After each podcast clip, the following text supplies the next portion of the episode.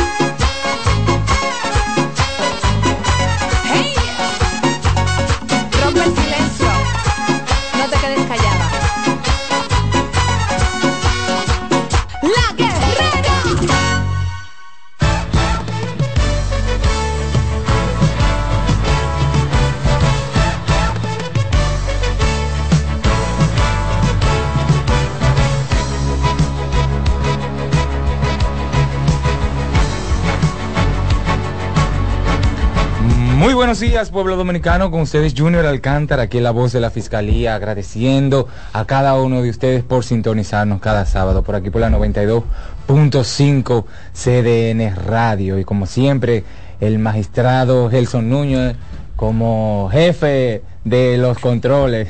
Muy buenos días, Junior. Muchísimas gracias. Gelson Núñez aquí les habla. Eh, como siempre, hoy con un programa lleno de contenido y siempre expresar nuestra gratitud a nuestros radioescuchas que como cada sábado nos premian con el favor de su sintonía. Hoy tenemos un tema cargado siempre de información, con un tema interesantísimo Así y eh, mucho contenido especialmente creado para ustedes. Así es, y le damos un saludo a la magistrada Rosalba Ramos, que está en sintonía con Sí, nosotros el día de hoy. supervisando que se esté haciendo todo de manera correcta. Así es. Y como ustedes saben que este programa es de ustedes, pueden llamarnos al 809-683-8790, también al 809-683-8791 y desde el interior y celulares sin cargo al 809-200-7777. Magistrado, ¿qué tenemos para hoy? Hoy tenemos muchas cosas interesantes, un tema sumamente bueno, especialmente para los fiscales, eh, que a veces pues eh, nos vemos eh, compelidos eh, con, vamos a decir, situaciones eh, propias del ejercicio, de verdad, de las labores cotidianas y que se deriven en los tribunales administrativos. Entonces hoy tenemos un tema basado en eso y, y va a ser muy interesante. Dinámico como siempre. Exacto, exacto. Dinámico. Así es, vamos a una breve pausa y en breve regresamos con más de la voz de la Fiscalía y algunas noticias que tenemos para el día de hoy.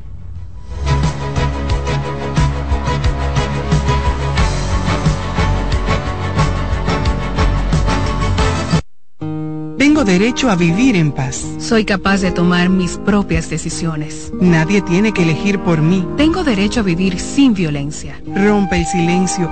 Llámanos. Línea Vida 809-200-1202. Cuando creas que algo dentro de ti te ordena que golpees a una mujer, detente, piensa y sobre todo, actúa sobre la base de que ese algo es tuyo y que por tanto lo puedes controlar. No hay nada fuera de ti que lleve a la violencia, todo está en tu decisión. Decídete por darle a la mujer un espacio donde por su dignidad y tu gran ayuda se sienta protegida. Hombre dominicano, respeta el derecho de la mujer a vivir libre de violencia. Tu masculinidad es un gran poder para construir el buen trato. Mano a mano por una masculinidad sin violencia. Un mensaje del Centro de Intervención Conductual para Hombres de la Fiscalía del Distrito. ¿Sabías que tienes derecho a disfrutar de relaciones sexuales independientemente de tu estado civil y sin miedo a un embarazo o infecciones de transmisión sexual?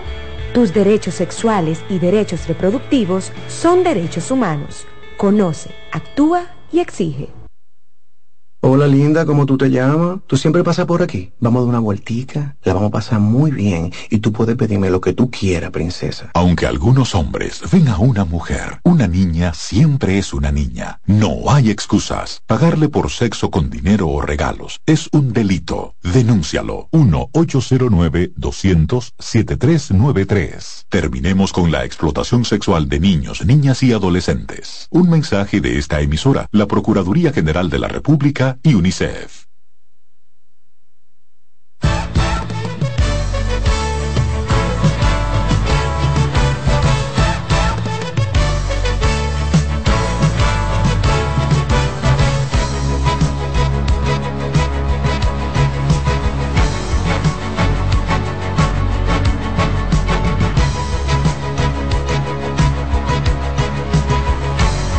Señores, seguimos con más de la voz de la Fiscalía por aquí por la 92.5 CDN Radio. Como hoy teníamos algunas noticias que han ido transcurriendo en la semana media caliente. Y hoy tenemos que el Ministerio Público depositó eh, ayer ante la Oficina de Atención Permanente del Distrito Nacional la solicitud de medida de coerción contra 12 personas arrestadas como parte de la operación Gavilán que desmanteló una red integrada por fiscales, empleados administrativos y policías que operaron una estructura nacional dedicada durante años a eliminar a cambio de sobornos antecedentes penales de procesados por diversos delitos penales. Los fiscales que lideran la operación contra la red de asociada a la criminalidad solicitaron la declaratoria de caso complejo y solicitaron la imposición de prisión preventiva contra Mártires Rosario Reyes, soporte del sistema de justicia de la Dirección de Tecnología de la Procuraduría de, de Información y Comunicación de la Procuraduría General de la República. También contra Rubén Darío Morván, Santana, encargado de la División de Tecnología de la Fiscalía de Santo Domingo Este, y su esposa, Laudelina Esther Reyes Silva. La medida incluye a los empleados de la Procuraduría General de la República, Pilar Irenes Medina Trinidad y Domingo Julio Santana Sánchez, asimismo como los coimputados Yocaira Elizabeth Carmona, al ex policía Luis Alfredo Astacio Polanco, Ashley Darleni Morván Reyes, el miembro de la Policía Nacional Antonio Vicente Ferrer Monegro, Romanqui Alexander Dotel Medina y Dilcia Argentina Núñez Santos. Es muy lamentable. Sí O- es. sí, Otra noticia interesante que ha calado mucho en la ciudadanía es que capturan en Madrid a mujer eh, que mató a chino en tienda de la Duarte. La Policía Nacional, en coordinación con su similar en España, la Procuraduría General de la República y el apoyo del agregado policial dominicano en Colombia, lograron la captura de una mujer que llevaba un año y casi cuatro meses prófuga por el homicidio de un nacional chino en el establecimiento comercial donde laboraba esta en el Distrito Nacional. Se trata de Francelis María Fulcal Rodríguez, quien se encontraba fugitiva de la justicia dominicana luego de quitarle la vida al nacional chino Chen Song-sin en la citada fecha. La detención se produce tras la articulación de una comisión rogatoria internacional con las autoridades dominicanas a España y una notificación roja de la OCN Interpol de Santo Domingo. Eh, la señora, eh, para poder llevar a cabo esto, hizo todo un périplo de, de vuelo, vamos a decir así, saliendo de aquí eh, hasta Colombia. Posteriormente, entonces sale desde Colombia con rumbo a Sao Paulo, Brasil.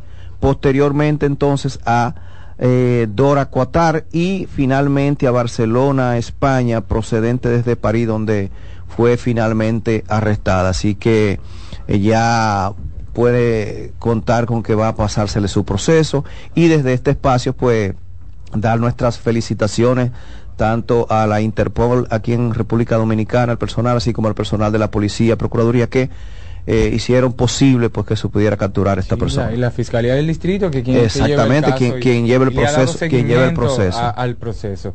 Sabe que yo, yo le he apodado la camaleona, porque una persona que eh, se fugue eh, y no es eh, denigrando la, la capacidad económica que tenga, pero lo que ella hizo tiene que valerse de mucho dinero. Y entonces también, según he leído, eh, ella... eh, Recibió ayuda de varias personas. Exactamente, y no, y que eh, usurpaba identidades de otras personas para poder eh, Para, pasar. para, exactamente, exactamente. Mira, otro, otro hecho que ha consternado la ciudadanía es precisamente eh, el hallazgo eh, de la niña que había sido raptada y que fue Lamentable. lamentablemente encontrada muerta.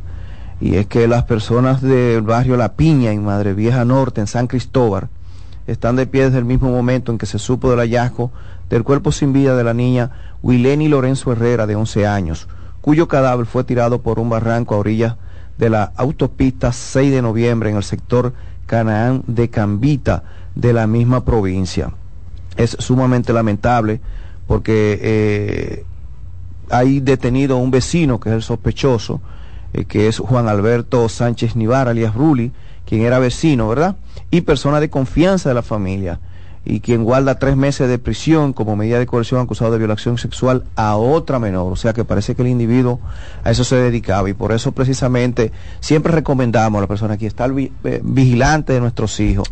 Sí. Eh, lamentablemente las violaciones eh, siempre se dan en el círculo más cercano, más íntimo. Así Entonces es. tenemos que estar muy pendientes eh, de nuestros hijos sobre eh, qué les sucede, conversar con ellos, si ven un cambio de, de, de- de conducta o de actitud en ellos, pues estar vigilante para prevenir situaciones como esta. Así es. Y por último tenemos, tenemos, después de 13 meses de investigación, el Ministerio Público encabezó con la cooperación del organismo de investigaciones de seguridad nacional de la ciudad de Nueva York, en Estados Unidos, el despliegue de más de 15 allanamientos de manera simultánea en las provincias de Santiago Puerto Pla- y Puerto Plata,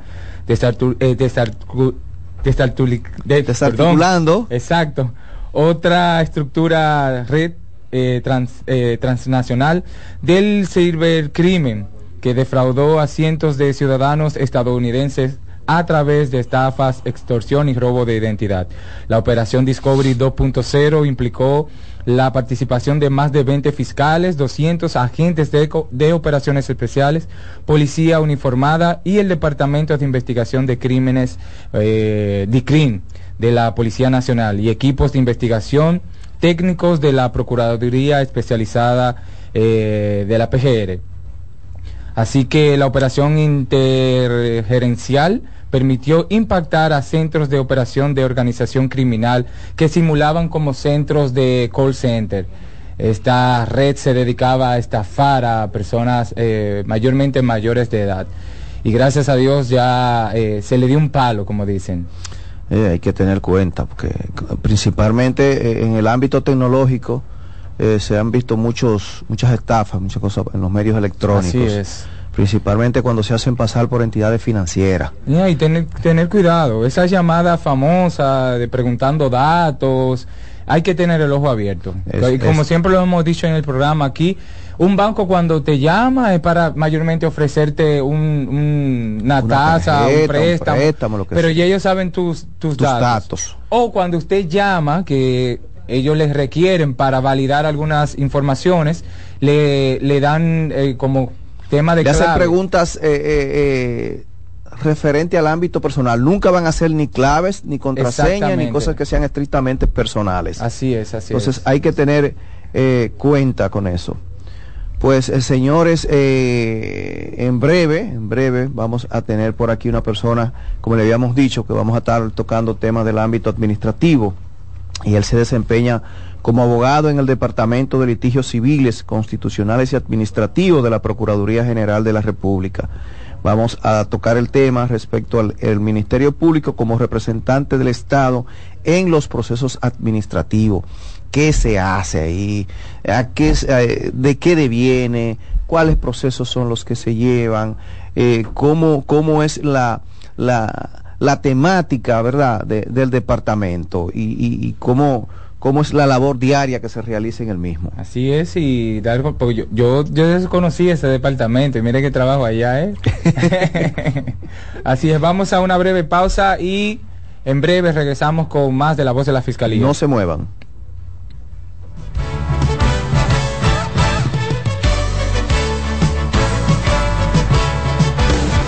Estás en sintonía con CDN Radio.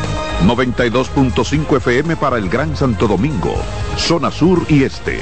Y 89.9 FM para Punta Cana. Para Santiago y toda la zona norte en la 89.7 FM. CDN Radio. La información a tu alcance. Porque tengo derechos y soy humana, nada justifica la violencia. Denúnciala. Llámanos. Línea Vida 809-200-1202.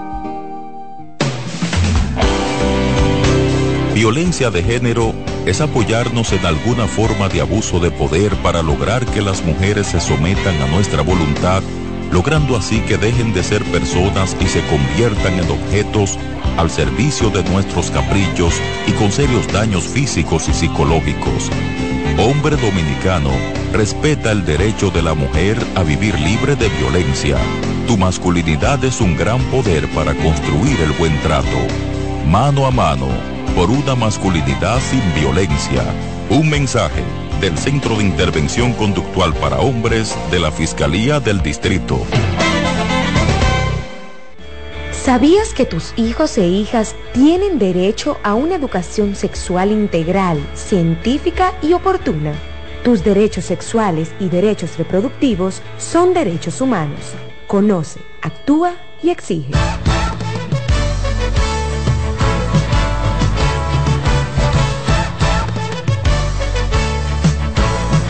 Señores, seguimos con más de la voz de la Fiscalía por aquí por la 92.5 CDN Radio. También eh, somos escuchados por la 92.7 región norte y 89.9 en Punta Cana.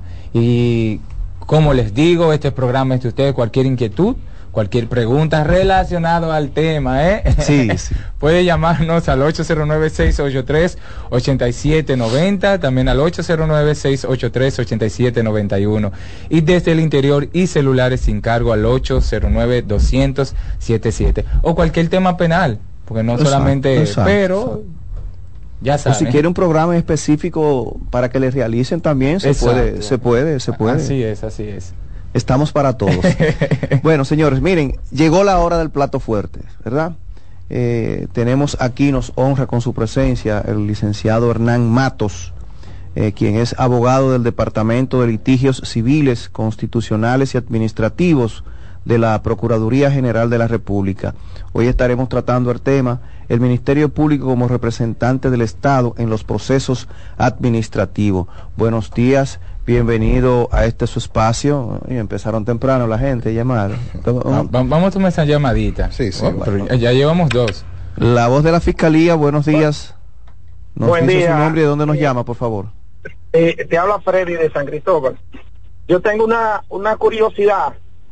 Eh, yo quiero saber si es que la ley, eh, como se dice, prohíbe que se digan los nombres, por ejemplo, de los jueces que están involucrados y solamente se mencionan los demás, porque alguien como que me dijo que sí, que, que la ley amparaba que no se mencionara el nombre de los jueces. Quería saber si eso es cierto. Y gracias. Le contesta tú, le contesto yo. Mire, eh, le- bien, le damos la respuesta. Mire, lo- lo- no se lleven, señor, de lo que la gente diga. Por decir se dicen muchas cosas. Y a veces más que informar lo que hace es que se desinforma. Ahora usted no puede estar tampoco diciendo fulano esto, fulano aquello, si usted no tiene una investigación previa. Eh, en virtud de eso, pues, ya cuando, si usted se fija, cuando se presentan las medidas de coerción que ya usted tiene, vamos a decir que si se quiere una imputación en contra de un individuo o una persona, entonces a partir de ese momento, pues ya es público su nombre.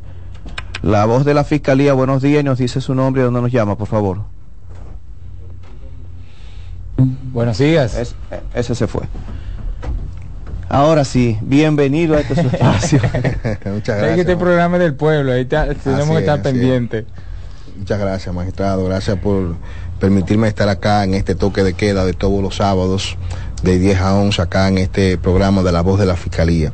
Para mí es un honor estar aquí con ustedes, que sé que son grandes profesionales del derecho y sobre todo eh, excelentes funcionarios y servidores públicos a través de la Fiscalía del Distrito Nacional, que es donde entiendo que parten sus funciones. Y gracias a usted por, Sí, por sí, sí. recibir la, aceptar la, la invitación. Sí, sí, no, es un honor para mí, claro que sí. Nosotros siempre hacemos eh, hacemos un simulacro de, de un juicio y siempre la pregunta de, de acreditación. ¿Quién es el licenciado Hernán Matos? Bueno, en principio, el licenciado Hernán Matos es un joven luchador, fajador que ha venido desde muy abajo trabajando duro y arduamente por formarnos como profesional en primer sentido y segundo lugar por dar lo mejor de nosotros donde quiera que nos encontremos. Ahora estamos en el Departamento de Litigios Civiles, Constitucional y Administrativo, en el cual desempeñamos un rol de, de representación del Estado Dominicano en los procesos contenciosos administrativos. Y desde acá pues servimos al pueblo con honor, con orgullo y con altruismo. Excelente. Así es. Tengo el honor de... de- Vamos una a llamadita, vamos, vamos a tomarla. La voz de la Fiscalía, buenos días, su nombre y de dónde nos llama, por favor. Sí, muy buenos días. Mi nombre es Franklin Guerrero. Sí, díganos. ¿Me escucha? Sí, la pregunta mía es la siguiente. No voy a mencionar el nombre de imputado ni de condenado. Esto es una pregunta. Eh, si los Estados Unidos piden en extradición a un ciudadano que ya ha sido condenado en primera instancia a cumplir, vamos a suponer, 12 años de cárcel, esa, ese, ese trámite no tiene como un obstáculo que esa persona está guardando prisión y está condenado, porque yo tengo años asistiendo a audiencias de la Suprema Corte y siempre que el que es solicitado alega que tiene un caso pendiente o su abogado, hay que averiguar si eso es cierto y si es cierto entonces se eh, se detiene el procedimiento ahí. ¿Qué puede hacer el, el, la- el Ministerio Público o qué tiene que hacer los Estados Unidos como Estado afectado por una infracción para darle solución a eso a la brevedad? O si no sea la brevedad, ¿qué trámite conlleva una situación como esa? Bien, le contestamos. La breve extradición, ¿no? Le- sí, sí, él se refiere a las personas cuando el Estado norteamericano lo solicita en extradición. Eh, y tal como usted lo refiere, el impedimento estaría si el nacional, en caso si es un nacional dominicano, lógicamente, si tiene un proceso, no importa tampoco que no lo sea, si tiene un proceso eh, penal activo aquí en nuestro país, eso hasta cierto punto imposibilita la extradición hasta tanto no cumpla con ese proceso o el Estado dominicano renuncia a la persecución mm, per se del delito que éste haya cometido. Entonces, en ese caso, pues, se puede eh, aprobar la extradición. En caso contrario, pues habría que esperar entonces que cumpla la condena eh, la- eh, que tenga o que se le haya dictado en un tribunal y una vez cumplida esa condena, pues entonces puede la persona extraditarse del país. Mientras tanto, no, no es posible. Espero haber contestado su pregunta. Vámonos con, con nuestro invitado, Exacto. magistrado. Licenciado Matos, eh, el Ministerio Público como representante del Estado, háblenos sobre eso. Sí, fíjese, primero es bueno aclararle a la sociedad que cuál es la función que nosotros des- desempeñamos y cómo está con- eh, cómo está compuesto el Tribunal Contencioso Administrativo en cuanto a la representación del Ministerio Público. En principio ustedes saben que la Constitución Dominicana, su artículo 166, crea la figura del Procurador General Administrativo. Y este Procurador General Administrativo es el que tiene que representar a la administración pública, más no, más no dice ese artículo el Estado Dominicano. ¿Por qué digo esto? Porque es precisamente la ley 247-12, que es la ley que rige los temas de administración pública, describe claramente la administración pública central, pero también describe en su artículo 14 los órganos de gobierno del Estado. Cuando analizamos la administración pública central, se entiende con este sentido de que las actuaciones de la administración pública central estarán a cargo de la responsabilidad del Estado. Desde aquí usted ve ya una, una diferenciación entre lo que es el Estado con la administración pública, aunque se entiende que el Estado, como in- institución organizada, políticamente organizada, que conjuga un conjunto de instituciones, eh, representa a esas instituciones públicas, pero no significa que esas instituciones sean el conjunto del Estado, porque no todas las instituciones tienen personalidad jurídica. Sino que las, las divide. Exactamente. Por ejemplo, hay instituciones públicas que son autónomas y descentralizadas que sí tienen personalidad jurídica, pero hay hay otras que no lo tienen. Entonces, desde acá, desde nuestra tesis, desde nuestra posición, el, el- el Procurador General Administrativo está para representar esas, esas administraciones públicas que van al contencioso administrativo. Ahora nosotros, bajo la ley 1486, que fue la ley que se creó eh, para los, la representación de los actos del Estado Dominicano, en su artículo 4, esa ley claramente expresa que cuando el presidente de la República no atribuye un poder para la representación del Estado, le corresponde a la Procuraduría General, en ese entonces, la Secretaría de Justicia, pues representar las actuaciones del Estado Dominicano.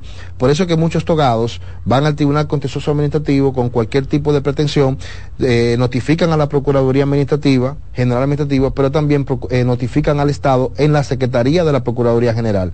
Entonces aquí como departamento que nosotros asumimos la representación del Estado Dominicano. Entonces, desde acá nosotros eh, defendemos cuando nos ponen en causa en los diversos procesos y litigios. Conocemos medidas cautelares, conocemos recursos contenciosos administrativos, conocemos acciones de amparo, conocemos inclusive eh, acciones de habeas corpus que nos ponen antemano también por aspecto de extradición. Eh, hemos conocido inclusive habeas data, todo lo que tenga que ver con la administración y también con lo que temas que tengan que ver con la representación del Estado Dominicano. Nosotros hacemos un papel loable, un papel muy altruista, con todo el deseo de servicio y de representar lo, lo que más podamos en nuestra, en nuestra posición, en nuestra calidad al Estado Dominicano. Y creo que desde acá se desempeña un papel fundamental porque si no hacemos esto, entonces el Estado se queda eh, eh, sin defensa en muchos procesos. Y aquí vemos también eh, muchos, eh, muchas acciones que se hacen, no solamente contra el Estado, sino también contra servidores públicos, contra funcionarios públicos y contra instituciones, que de igual manera ponen al Estado dominicano también para que, en causa, para que estos puedan eh, defender eh, a, esa- a, esa- esos servidores e instituciones, porque existe el principio de unidad. Toda la, toda la administración pública es uno, como también lo hay en el Ministerio Público, somos indivisibles y somos uno. Entonces, en estos casos nosotros jugamos un rol, un rol protagónico muy importante y lo hacemos eh, con mucho altruismo y con mucha y con mucho deseo de, de que las cosas queden bien. Usted refiere que conocen en dos situaciones, una en cuanto al ámbito de lo estatal y otra en cuanto al ámbito de lo institucional, ya el, el Ministerio Público. ¿En cuál de los casos es mayoritariamente las acciones que se llevan por ante el Tribunal Administrativo, en cuanto al ámbito estatal o en cuanto al ámbito institucional? Exacto. Fíjese, para que, para que, mm, para darme a entender un poco mejor, por ejemplo, cuando hacen una acción contra un servidor público, el servidor público es susceptible de ser condenado en responsabilidad patrimonial, pero existe una, una responsabilidad subsidiaria contra el Estado Dominicano. Independientemente de que condenan a un servidor público X o Y, también el Estado Dominicano puede ser condenado, porque cuando hablamos sobre el artículo 13 que se refiere a la Administración Pública Central, dice que esa Administración Pública Central, sus actuaciones estarán veladas, est- estarán a cargo del Estado Dominicano, quien tiene personalidad jurídica. O sea que si mañana condenan a una institución pública de- de- determinada, ese patrimonio a quien van a combinar a pagar es al Estado Dominicano, quien tiene la responsabilidad jurídica. Y es aquí donde entra la ley 8611, que la ley del presupuesto eh, es una ley que combina a- al Ministerio de Hacienda a poner en el presupuesto nacional a esos, a esos créditos que se han adquirido por sentencia cuando condenan al Estado Dominicano. Ahora, cuando someten en una litis a un funcionario público, a un servidor público, eh, concomitantemente con una institución pública, nosotros extendemos nuestras calidades por el Estado en representación, pero también se lleva de paro la representación del funcionario público y de la institución pública cuando esto no combina un abogado para su representación. O sea que en este caso el Estado Dominicano está robustecido y tiene una muy buena representación en cuanto a los temas contenciosos administrativos. Pero entonces, eh, ok, el Estado eh, se encarga de, proteger mayormente eh, a través de, de ese departamento la, por así decirlo, eh, la- la- los delitos disciplinarios que se dan dentro de... de- No, cuando, por- bueno, cuando hay aspectos, por ejemplo, de aspecto disciplinario, si tiene que ver con la Procuraduría General, hay un departamento de, de temas disciplinarios Sí, que ahí nosotros no, eso ya tiene su propia eh, eh, dirección. Eh, pero cuando Pero son... Si, si me permite, yo creo que a lo que Junior se refiere es en el aspecto de las condenas que se le hacen a los funcionarios dentro del ámbito de su función jurisdiccional. Exacto, a- exacto. Fíjese, como habíamos dicho, cuando hay, por ejemplo, una demanda de responsabilidad patrimonial, pongamos un ejemplo, sobre una institución pública o sobre un funcionario público por una acción administrativa antijurídica que éste haya cometido, eh, y ponen en causa al Estado Dominicano en pro de la Procuraduría General, quien es que tiene que asumir esa representación cuando no hay un mandato expreso por, por el Poder Ejecutivo para que esa institución pública quede representada por un abogado exterior, etcétera o cuando el funcionario público no apodera a un abogado, entonces nosotros asumimos esa representación. Porque hay, el, como habíamos dicho, tanto la ley 247, la ley de administración pública, tanto la, la- la ley del mismo Ministerio Público, en caso que sea un caso de un Ministerio Público, existe lo que es el principio de unidad. La administración pública es una. Y al final, todas las, sus actuaciones, todas sus consecuencias recaen sobre el Estado Dominicano, que es quien tiene esa, esa personalidad jurídica. Entonces nosotros, como representantes del Estado, cuando nos ponen en causa, pues tenemos que asumir no solamente la representación del Estado, sino también la representación de las instituciones públicas y también de los servidores públicos cuando no han constituido o no han apoderado un abogado. En muchas ocasiones siempre las instituciones públicas llevan sus abogados. Ya al momento que se emitió la ley 1486, a la actualidad de hoy, ya se ha avanzado mucho y muchas de esas instituciones llevan sus abogados. Pero hay casos donde muchos servidores públicos que son, que son demandados también llevan sus abogados. Pero en el hipotético caso que no lo haga, pues nos tocará a nosotros asumir la representación del Estado y, de- y, y- y en muchas ocasiones también la de los servidores públicos en caso que no lleven abogados. Porque ellos son, como habíamos dicho, parte de la administración y la administración es una. Entonces, nosotros como Procuraduría General, nosotros como Ministerio Público no somos parte del Poder Judicial, nosotros pertenecemos al Ejecutivo. Por eso es que la Constitución Dominicana, en su artículo 171, si no me equivoco, establece claramente que es el presidente de la República quien nombra al Procurador General y a los procuradores adjuntos. Entonces, de antemano, en virtud de la ley 3311, 3311, 13311, aunque nosotros tengamos autonomía presupuestaria y financiera, no menos cierto es que de una u otra manera también nosotros eh, somos parte del Poder Ejecutivo. Estamos atados, Estamos atados, exactamente, exactamente. Porque si hubiese sido así, entonces el Procurador General de la República lo eligiera el mismo, eh, el mismo mini- Ministerio Público. Y no es así. Y lo elige el presidente de la República. En sus funciones, en la forma como se maneja lo interno, en la, en la forma como él se administra, pues tiene cierta autonomía. Y eso es correcto. Pero no deja de estar ligado a los aspectos de la administración pública central, porque es un órgano del Estado. El Ministerio Público es un órgano del Estado. Yo, yo Entonces, quiero o sea, sí. que el tema el tema es muy técnico y me gustaría como traerlo más como uno dice a Aplatanarlo. aplatanarlo, exactamente Claro que sí. porque a- aunque es eh, prácticamente eh, interno entre las instituciones me gustaría como que la sociedad tenga eh, un mayor eh, Mm. entendimiento correcto bueno haciendo una, un, un ejemplo, por ejemplo, nosotros como eh, funcionarios públicos en la materia penal, Mm. nosotros defendemos a- a- al Estado y a las víctimas. Correcto, eh, correcto. Pero ¿de qué defiende eh, el Estado? O sea, ¿cuál es la función? O sea, ¿de qué no defiende? A- a- ¿Por qué nos representa? Bueno, vamos a aplatanarlo para que, para que entiendan. Por ejemplo, eh, un ciudadano es que oye, porque entendemos que se le vulneró un derecho fundamental, una institución que le vulneró un derecho fundamental. Acuérdese que, para ser más entendido, la administración pública, o sea, el derecho contencioso administrativo se rige por tres leyes fundamentales, que es la ley 1494, 1494, la ley 1307, que se llama ley de transición, porque es aquí cuando cambia lo que es el derecho contencioso administrativo y se denomina derecho tributario, derecho contencioso tributario administrativo. Y tenemos la ley 107-13, que es la ley de los derechos de las personas con relación a la administración pública, que aquí están un conjunto de principios y deberes de la administración y también un conjunto de principios que tienen que, que garantizar a los ciudadanos dominicanos. Pero también tenemos la Constitución Dominicana como ley de leyes, ley, suprema, que aquí también hay ciertas garantías que le dan a los ciudadanos frente a la administración pública. Por eso tenemos el denominado principio de buena administración, que ahí tienen que cumplir ciertos estándares la administración pública y cumplir con esos mandatos constitucionales que establece. Entonces, ya para aplatamarlo un poco más ahora, aplatamarlo más, ¿cómo se come eso? ¿Cómo el ciudadano entiende eso? Esto es simple. Cuando existe una violación a un derecho fundamental, esas leyes 1494, 1307 establecen lo que es el debido proceso para llevar a cabo los procesos contenciosos administrativos. Pero la Constitución Dominicana, como ley de leyes, establece los el- el- el proceso para cuando hay una exigibilidad de alguna violación a un derecho fundamental. Tenemos la habeas data, el habeas corpus y la acción de amparo. Y, para no dejar de antemano, la ley 137.11, que es la ley orgánica del Tribunal Constitucional y los procedimientos constitucionales, que a través de estas leyes se instrumentan cuál es el debido proceso por ante el cual se llevan esas acciones de amparo por ante los contenciosos administrativos. Desde acá, cuando hay una violación a un derecho fundamental que un ciudadano incoa una acción de amparo, la llevan al contencioso, notifican a las partes envueltas. Cuando entiende que hay una administración pública que le ha vulnerado un derecho fundamental, pues esa, esa acción la ponen en causa la Procuraduría General de la República como representante del Estado Dominicano. Porque, como había dicho, eh, la Administración Pública Central, sus actuaciones estarán siempre a cargo del Estado Dominicano. Eso establece el artículo 13 de la ley 247-12. Entonces, por demás, el Estado Dominicano va y hace la representación de la administración pública y de a veces de los funcionarios a quienes se ponen en causa, como habíamos dicho.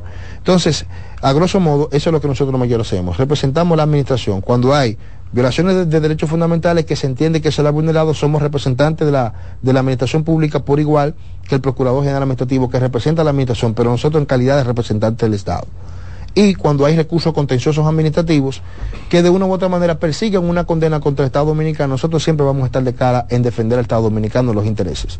Entonces, en definitiva, grosso modo, eso es lo que mayormente nosotros hacemos. En el ámbito ya de lo que tiene que ver con los procedimientos que ustedes llevan a cabo en el tribunal, vamos a decir eh, con la con la periodicidad en que se ejecutan o cuáles serían, si son referimientos, son amparos, son En el contencioso administrativo mayormente se conocen eh, varios, cuatro tópicos, para decirlo así como aspecto general. Son más, pero para que, para, para, para cotejarlo aquí.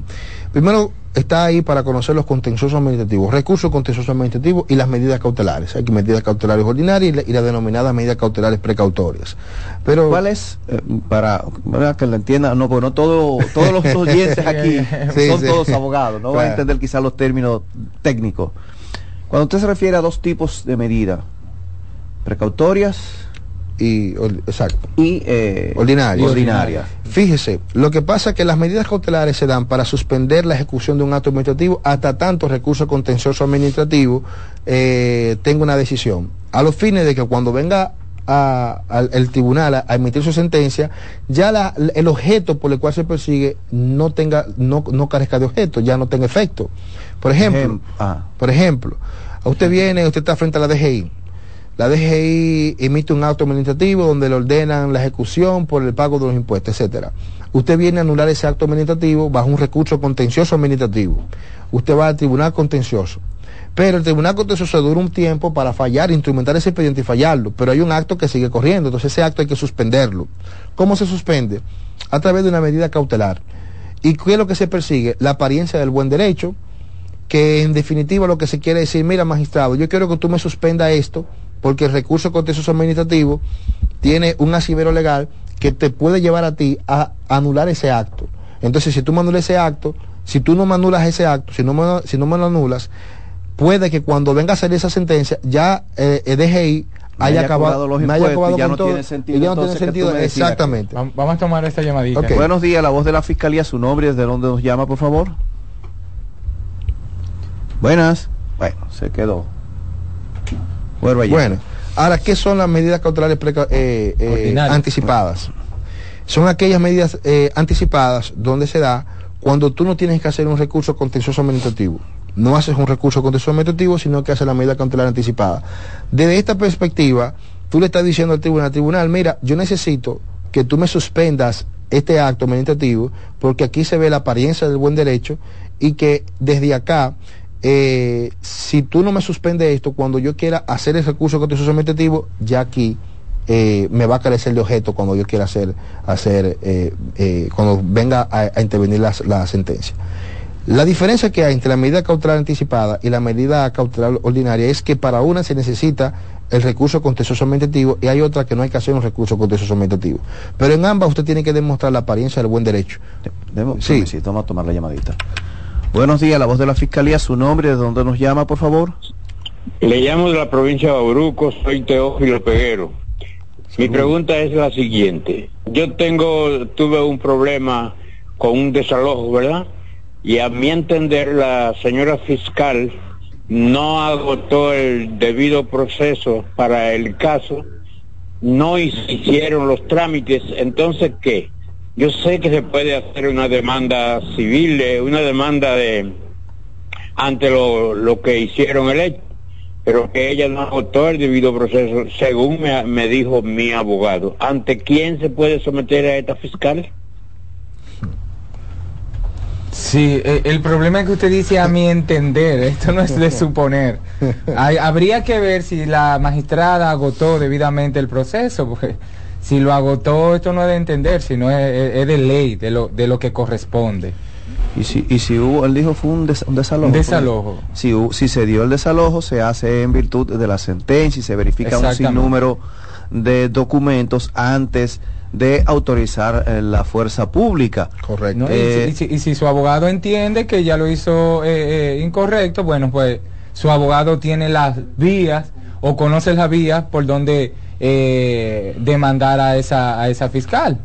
Sí, en dado sí. caso, pero como le dijo, esto no debe suponer, si la magistrada hizo el proceso es porque se aferró a lo que dice la norma eh, eh, eh, de- del, proceso. No, lógicamente, y si se hizo, y si se hizo el desalojo, el desalojo, evidentemente fue porque estaba dentro del ámbito de lo legal. Correcto. Porque si no su abogado hubiese podido en ese momento, pues, eh, vamos a decir que detenerlo, si había alguna irregularidad. Así es. Sí, mire, cuando un fiscal eh, emite la fuerza pública, el abogado que solicita la fuerza pública tiene que cumplir con muchos requisitos. Si es una sentencia, digamos que por un proceso de alquileres que ordena el desalojo de un inmueble, que van donde un fiscal, o porque hay una sentencia que se va a hacer un, em- un- un embargo, lo que sea, y que se va a solicitar la fuerza pública, el que el fiscal tiene que participar, el fiscal tiene que cumplir con un debido proceso y tiene que solicitar a ese abogado ciertos requisitos. De ante ellos es una certificación de no apelación, es lo de me- para demostrar que esa sentencia adquirió la cosa irrevocablemente juzgada. Con ciertos actos de alguaciles y ciertos otros requisitos. Si esos requisitos no se han dado, toda actuación de cualquier funcionario público tiene que ir ante el Tribunal Contencioso Administrativo, porque es la vía jurisdiccional para eso. Ahora, Si en materia civil ese, ese, ese desalojo, usted entiende que hay ciertos procesos, hay ciertos aspectos que pueden ser anulados, pues entonces ya en cuanto al tema civil, al tema del desalojo per se, pues la jurisdicción civil que tiene que ver en cuanto a eso. Si usted entiende que el abogado, yo ahí en, en su parte, incurrió en violación a la nueva ley de fuerza pública, esa ley de fuerza pública establece ciertas sanciones pecuniarias y anti restrictivas de la libertad, que entonces ya usted tiene que saber cuál es la jurisdicción competente para usted hacer susceptible. Sí, porque el la- problema que sucede ahí también es que muchos abogados se confían todavía con la ley Exacto, anterior y exacto. cometen muchos hierros, Exacto, exacto, en función de la nueva. Pero si usted ve a un fiscal haciendo un desalojo, tenga cuenta y fe que ese fiscal está actuando conforme al debido proceso, porque ningún fiscal en este tiempo actúa sin observar eh, el debido proceso en cuanto al desalojo, porque sabe que compromete su responsabilidad. Entonces, es. eh, observe bien, vea bien y, y- y compruebe si, si, si, No, que su abogado lo asesore, por que no es Claro, abogado. eso no es exactamente. Exacto. Compruebe si se cumplió con el debido proceso, que eso es lo que usted tiene que saber. Licenciado, eh, las penas, hablamos de, de penas, de consecuencias que de, de estas personas que eh, son procesadas. Sí, mire, fíjese, eh, usted dice en cuanto a, a- a lo, A lo- conte- a lo contencioso. Exacto. Fíjese, si bien es cierto que cuando analizamos el ius puniendi, ah, el ius puniendi como, como, como concepto jurídico, significa que la capacidad o la potestad del Estado de imponer sanciones. Hay sanciones penales y hay sanciones de carácter administrativo o indemnizaciones. La administración pública no impone penas, lo que pone son indemnizaciones. Entonces, ¿cuándo impone indemnizaciones? Cuando hay demandas de responsabilidad patrimonial, porque se entiende que hay una acción administrativa antijurídica por parte de la institución o del funcionario público. Y ahí esa, esa indemnización va, eh, eh, eh, se le impone en producto de, de un monto determinado, una indemnización por un monto deter- determinado. Igualmente pasa, sí, Monto e indemnización que se le pone a la institución y o, o a la persona o a la eh, persona. Aquí, aquí que vamos Porque ahí es que está el detalle. Aquí sí, es- aquí entra, aquí entra, aquí entra algo más interesante. Fíjese que siempre existe una responsabilidad solidaria. Si condenan al, al funcionario público porque hubo una acción administrativa antijurídica que se denomina una, una responsabilidad subjetiva, que yo quiero explicarlo brevemente aquí. Si se condena al funcionario público, se entiende que la administración pública por default es responsable por esas actuaciones del, del funcionario público. Que en cuanto a la administración pública, le, le denomina lo que es la, una responsabilidad objetiva porque no hay prueba en contrario. Ahora, al funcionario público se denomina responsabilidad subjetiva porque hay que probarle que en verdad él cometió esa violación o esa, esa, acción- esa actuación. Un, un momentico ahí, licenciado. O sea, que también se condena la, o sea, se, se- a, a la institución. Correctísimo. Pero la institución no funciona sin ese funcionario. Exactamente, porque hay una responsabilidad solidaria, una, una responsabilidad conjunta. Si usted por eso condena, se condena al funcionario también. se condena al funcionario. Pero, eh, yo, en- en- a mi entender, debería que la institución de hacerle un lado y condenar o, o- o al No, funcionario, no. porque fue el que la, la no, porque existe, cometió. existe, existe una responsabilidad Digo yo, solidaria. ¿eh? existe, existe aquí una responsabilidad solidaria. Y digo esto, y, si- y para, para irme un poquito más, si analizamos la ley 1494, su artículo 29 creo que es, que habla sobre las emisiones de la sentencia, su parte infine dice que en caso de que en, lo- en, los, en las leyes que tienen que ver con el contencioso administrativo no haya los fundamentos legales necesarios, pues se irá al, al, al derecho común, el derecho común suple lo, lo contencioso administrativo. Para que veamos la- el aspecto de la, de la responsabilidad solidaria, que tanto la ley 107-3 así, así también aborda en cuanto a este, este tipo de responsabilidad, la Constitución Dominicana como ley suprema, que habla sobre esa acción administrativa antijurídica por parte del, del funcionario público, que esta es la que dice que compromete su responsabilidad patrimonial. También el Código Civil en su artículo 1384 dice que usted será responsable por las actuaciones de su comitente supreposé. Acuérdese que la administración pública eh, eh, la, administración pública delega sobre el funcionario público cierta, cierta actividad.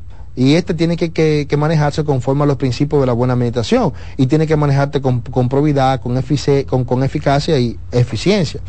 Y todo lo que vaya a hacer tiene que estar siempre bajo, bajo los principios de la buena administración. Si este funcionario público no actúa de esa manera, entonces está comprometiendo su responsabilidad patrimonial, porque entonces se denomina que ha actuado con una, una actuación administrativa antijurídica. ¿Y cuándo compromete su responsabilidad? ¿Y cuándo se configura esto? Bueno, cuando su actuación ha comprometido o ha actuado eh, en contra de la ley y en consecuencia de ello ha ocasionado un daño a un tercero. Que es aquí entonces donde viene la relación de las personas. Que Pero un daño producto quizás De esa de una mala actuación. De una La mala actuación. de- del funcionario. Correcto, que es aquí entonces donde se denomina, que por eso que le estoy diciendo, una responsabilidad subjetiva, porque tú tienes que probar que ese funcionario público en verdad cometió una mala actuación. Ahora, la responsabilidad de la administración, no. La, la administración pública, si se comprueba esa irresponsabilidad del, del funcionario, usted sabe, está cogida. Pero ahí pregunto yo, eh, y disculpe que le interrumpa. Se parte del hecho de que tenemos que comprobar una mala actuación por parte del, fun- del funcionario. Del funcionario público, exacto. Pero también tenemos errores en cuanto al ámbito del carácter judicial en lo que se refieren a las escrituras. Y ahí le pongo, ahí le, le- le hago Ajá. comentario el ejemplo que dice ahorita. Es capciosa la pregunta que usted. Si se refiere ahí que vamos a decir que sí quizás hubo eh, una, vamos a decir que una mala actuación, pero no del funcionario quien realmente la condenó, la, la cometió, y se condena otra persona. ¿Qué sucedería entonces en No, ese proceso? fíjese. O sea, ¿Cómo hay una verificación real de que hubo una mala conducta o una mala actuación? Fíjese, fíjese, yo soy de criterio que establece la Constitución que nadie puede ser perseguido por el hecho del otro. ¿Entiende? Si, por ejemplo, hay un servidor público, no vamos, vamos a decir no el ministro, sino un servidor, un director. Ese director incurrió en una falta que esa falta se constituye en una acción administrativa antijurídica. Y por esa falta, pues, ocasionó un daño a un tercero. A quien se persigue fue a quien cometió esa falta, que es al director que cometió esa falta. Pero solidariamente, por esa relación que existe entre la administración pública y el servidor, pues la administración pública también es responsable. Porque ella tiene que velar eh, por las acciones de ese servidor público. Por eso es que existen procesos disciplinarios. Por, ese, por esa falta de ese servidor público, la ley 41-08 establece un parámetro, que es la ley de función pública, que es aquí donde se establece y las tres faltas, cuando son principalmente funcionarios públicos de carrera, que usted tiene faltas graves, faltas leves y faltas muy graves.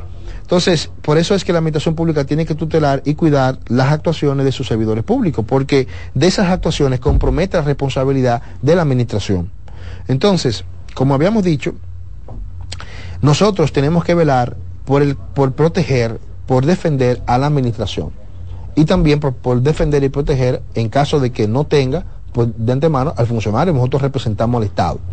Y de confirmar el artículo 13 de la ley 247-12, la administración pública central, o sea, cuando se refiere a esos órganos del Estado, siempre estarán sujetas a la tutela de la protección del Estado dominicano, que es quien tiene la, la personalidad jurídica. La parte infine de ese artículo, el artículo 13, así mismo lo establece. Por eso es que nosotros hacemos una ardua labor, representamos al Estado dominicano, a los funcionarios, mire, como usted no se imagina, damos el- dejamos el pellejo para aplatamarlo un poco más, porque entendemos que el Estado dominicano eh, es una institución, eh, el Estado dominicano es una, eh, como, institución pública, política debidamente organizada, eh, tenemos nosotros que cuidarlo porque es lo de todos.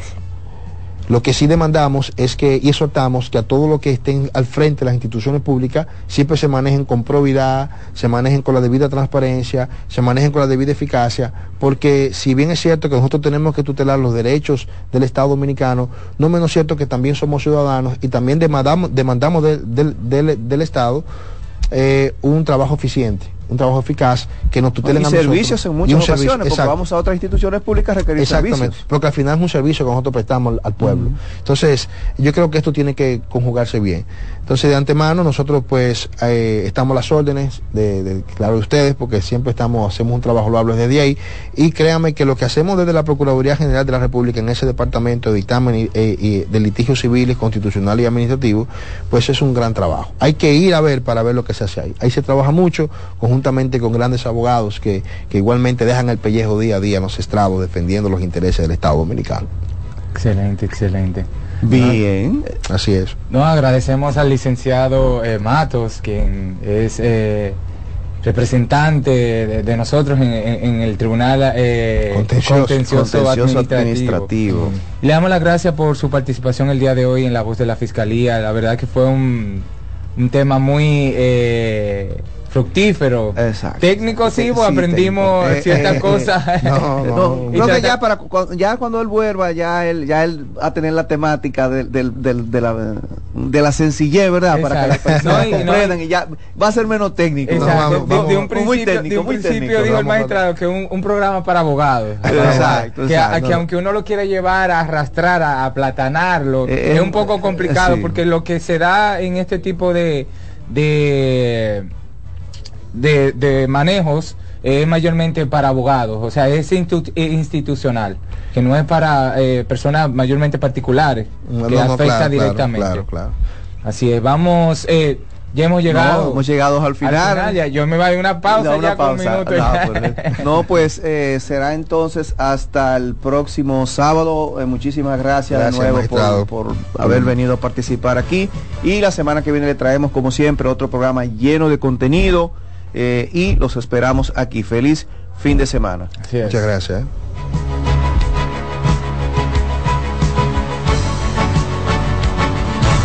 Por CDN 92.5 hemos presentado La Voz de la Fiscalía, un dinámico espacio de interacción permanente entre la Fiscalía del Distrito Nacional y la ciudadanía.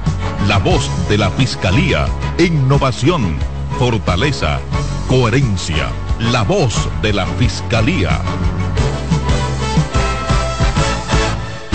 Escuchas CDN Radio, 92.5 Santo Domingo Sur y Este, 89.9 Punta Cana y 89.7 toda la región norte.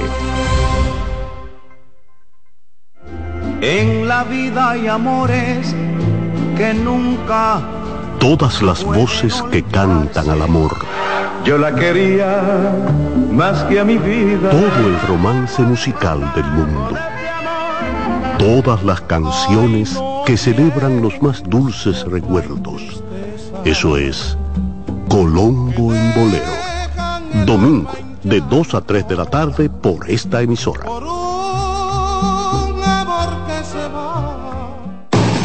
Lotoloteca tiene dos nuevos ganadores y esta vez reciben cada uno 24 millones 353 mil 388 pesos. Estos ganadores del Lotoloteca hicieron sus jugadas el lunes 26 de junio en el ensanche Ercilia Pepín, municipio San Francisco de Macorís y en Atodamas, provincia San Cristóbal. Lotoloteca, el juego cambió a tu favor. Agenda Climática Radio, con Jim Suriel y Miguel Campuzano, junto a Jenny Heinsen, Nelly Cuello y Carlo Batista. Analizan la actividad climática y los más recientes fenómenos meteorológicos ocurridos en República Dominicana y el mundo. Agenda Climática Radio. CDN Radio tiene el espacio más transparente, plural y profesional de la Radio Nacional. Cada día, los comunicadores más informados analizan el acontecer nacional en La Expresión de la Tarde. Un equipo de periodistas comprometidos a informarte con verticalidad y veracidad. La Expresión de la Tarde, de lunes a viernes de 3 a 5 de la tarde por CDN Radio.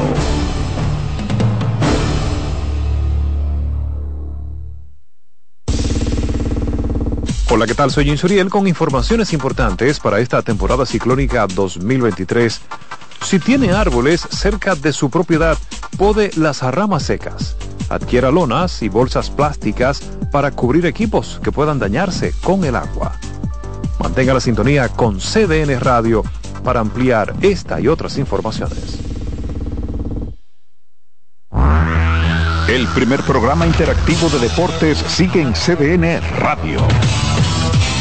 De lunes a viernes de 5 a 7 de la tarde, un grupo de expertos responden a tus inquietudes, además de entrevistas, análisis y resultados en el único programa radial cuyo guion haces tú. La voz del fanático por CDN Radio.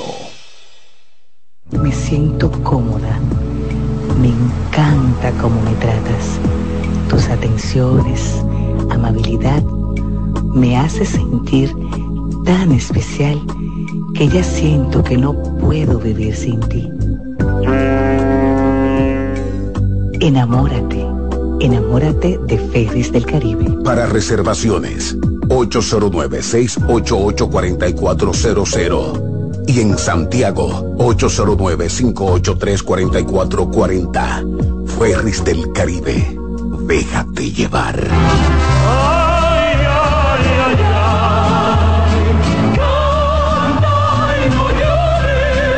La vida pasa cantando. Canta, si aliviar quieres tu dolor. Cada domingo le invitamos a escuchar La vida pasa cantando, un programa de Logomarca y CDN Radio. Para cantar canciones como esta. La vida pasa cantando por esta emisora los domingos a partir de las 10 de la mañana. Con Lorenzo Gómez Marín. Cantando me iré, silbando me iré, cantando lejos me consolaré. En CDN Radio, la hora 11 de la mañana. Mister Deportes con Fran Camilo. Y ahora con nosotros, Mister Deportes, Fran Camilo.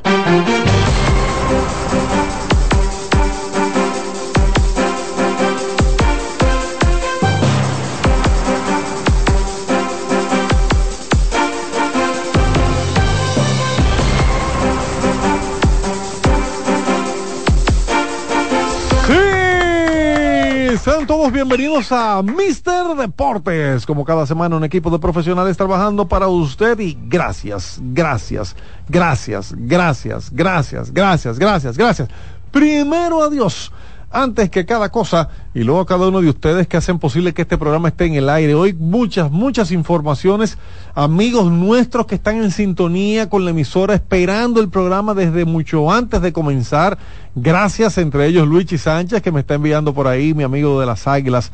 Mi, eh, eh, eh, es ícono y Lucho Santiaguero, mandándome unas informaciones interesantes sobre otros dominicanos que vienen a debutar a grandes ligas, hablándome de José Tena. Pero bueno, de eso vamos a hablar en detalles más adelante, porque ahora tenemos que arrancar con la presentación de los compañeros, los que ya están aquí en, en cabina, que vienen listos para la batalla, como Miguel Rivera, el contra. Miguelito, dime de Dominicana y Puerto Rico, bendito. Eh, el equipo dominicano eh, cae ante Puerto Rico eh, la noche de ayer con una pizarra de 93 por 86, la selección dominicana de República Dominicana en el segundo fogueo. El primero fue aquí ante la Universidad de Memphis. Este segundo eh, juego de fogueo fue allá en Puerto Rico ante el equipo de Puerto Rico, donde el equipo de Puerto Rico lució eh, un poco superior al de nosotros. Eh, un poco también- no, un poco no. El equipo se vio en muchas ocasiones muy superior y eh, por allá anda Perla Brito. Vamos a ver si podemos conectar con Perla Brito para que ella nos dé más detalles, porque en la transmisión que vimos no había audio de ambiente. Lamentablemente no podemos escuchar la algarabía, pero aquello estaba lleno en favor de los boricuas. Me imagino Es que un clásico siempre. me exactamente, me imagino que la gente habrá escuchado en algún momento la expresión soy boricua para que tú lo sepas. Claro. Ese es el himno de ellos, sobre todo cuando jugamos eh, contra ellos, cuando juegan los dominicanos. Pero ayer el equipo dominicano no se... Es un juego de fogueo, no, no es para preocuparse. Pero Digo el equipo, ligeramente, no fue una ventaja de 15, pero el 20 equipo, puntos. el equipo de, Bo- de Borinquen eh, ganó 93 por 86 de una manera holgada, o sea, eh, sin mucha presión. ¿En algún momento del partido tuviste que se vieron presionados, que los dominicanos le pusieron a Puerto Rico en algún momento presión? Iniciando, iniciando el juego. Nada más. Sí, en la primera mitad del equipo dominicano se vio eh, un poco suelto, se vio que tal vez podría manejar el juego de una forma diferente, pero en la segunda mitad los boricuas vinieron con una mentalidad totalmente diferente, vinieron con más energía, eh, una mejor defensa y sobre todo eh, nosotros no pudimos defender bien, especialmente en las áreas del perímetro. Una de las cosas que también entiendo que afectó el asunto eh, con nuestra selección son las lesiones de del último juego de fogueo donde Justin Minaya tuvo que salir por un esguince. Eh, se supo luego que fue un esguince, solo se vio en esa en ese momento cuando él caía y, tuve- y tuvo que ser llevado hacia los vestidores en brazos de, de O sus sea, compañeros. obviamente no, no estaba disponible para ayer. No No, no- vamos a hacer la sección ayer. aquí ahora, estamos en el saludo, pero, pero sí es decir, sí es bueno decir que el hoy sí jugó igual el equipo no era el mismo. Limitado, y jugó. Y Lester. Quiñones no fue el mismo. Ayer falló siete tiros de tres. Bueno, después de ese pari que él se dio, yo me imaginaba que eso iba a suceder. Ya, tranquilo. Te estoy diciendo que no vamos a hacer segmento No, ahora y como si quiera acaso, te metes en chisme. Miren, eh, tenemos que seguir saludando. Claro, claro. Anthony Davis y para mencionar ahora de- sin detalles. Yo sé por qué tú no me lo diste a mí. Yo sé por qué tú no me lo diste a mí. Edwin Santos. 92